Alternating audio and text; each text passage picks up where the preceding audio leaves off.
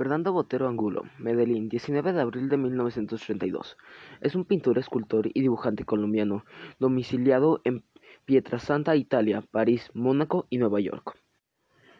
La creación artística de su autoría llevan impresas un sui generis e irreverente interpretación del estilo figurativo denominado por algunos como boterismo, el cual impergena de una identidad inconfundible a las iconográficas obras reconocibles, no solo por las críticas especializadas, sino también por el gran público, incluyendo niños y adultos por igual.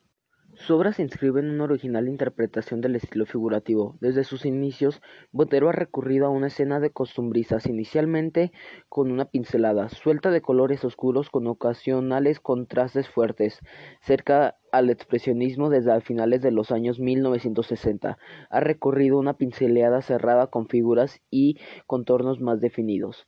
A la orilla de esta carretera del arte, con contemporáneo, Botero ha instalado durante cinco décadas una escuela de arte con un graduado él mismo.